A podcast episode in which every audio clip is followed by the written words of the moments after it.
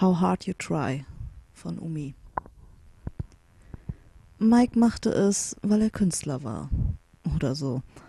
Er hatte damit angefangen, weil er es schön fand, weil er es für ästhetisch hielt, weil Kunst Leiden bedeutete.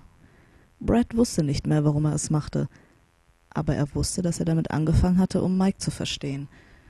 Irgendwo auf dem Weg hatte er dabei allerdings aufgehört, sich selbst zu verstehen. Mike war besser darin als Brad. Mike hatte ein System, Regeln, vermutlich auch eine besondere Technik, denn wenn er und Brad im Sommer an einem abgeschiedenen Strandabschnitt baden gingen, dann stach die unter seinem Shirt versteckte Kunst dem Jüngeren sofort ins Auge. Perfekte Symmetrie. Ein weicher Elfenbeinton umgeben von Karamell, von Elfenbein, von Karamell und Elfenbein und Karamell und jede Linie hatte eine Erinnerung.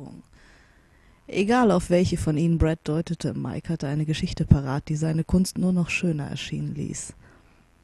Brad ärgerte sich, damals in den Armen angefangen zu haben, obwohl Mike ihm immer wieder sagte, dass es dort schöner war, echter, näher am Puls, näher am Tod, näher am Leben, näher an den Lebenden, die sie beide nie verstehen würden.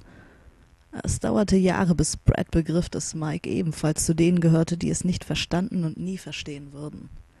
Jahre, in denen immer wieder Rot aus dem Weiß hervorquoll, das sich daraufhin gelegentlich entzündete, in denen das Rot zu einem dreckigen Braun wurde, juckte, bröckelte, neues Weiß gebar und so weiter und so fort, bis es zu viele nahezu unsichtbare Linien waren, als dass es sich noch an die Geschichte jeder Einzelnen erinnern konnte, während Mike irgendwann zur Leinwand zurückkehrte und die Klingen nur noch zum Abschaben überflüssiger Acrylschichten benutzte.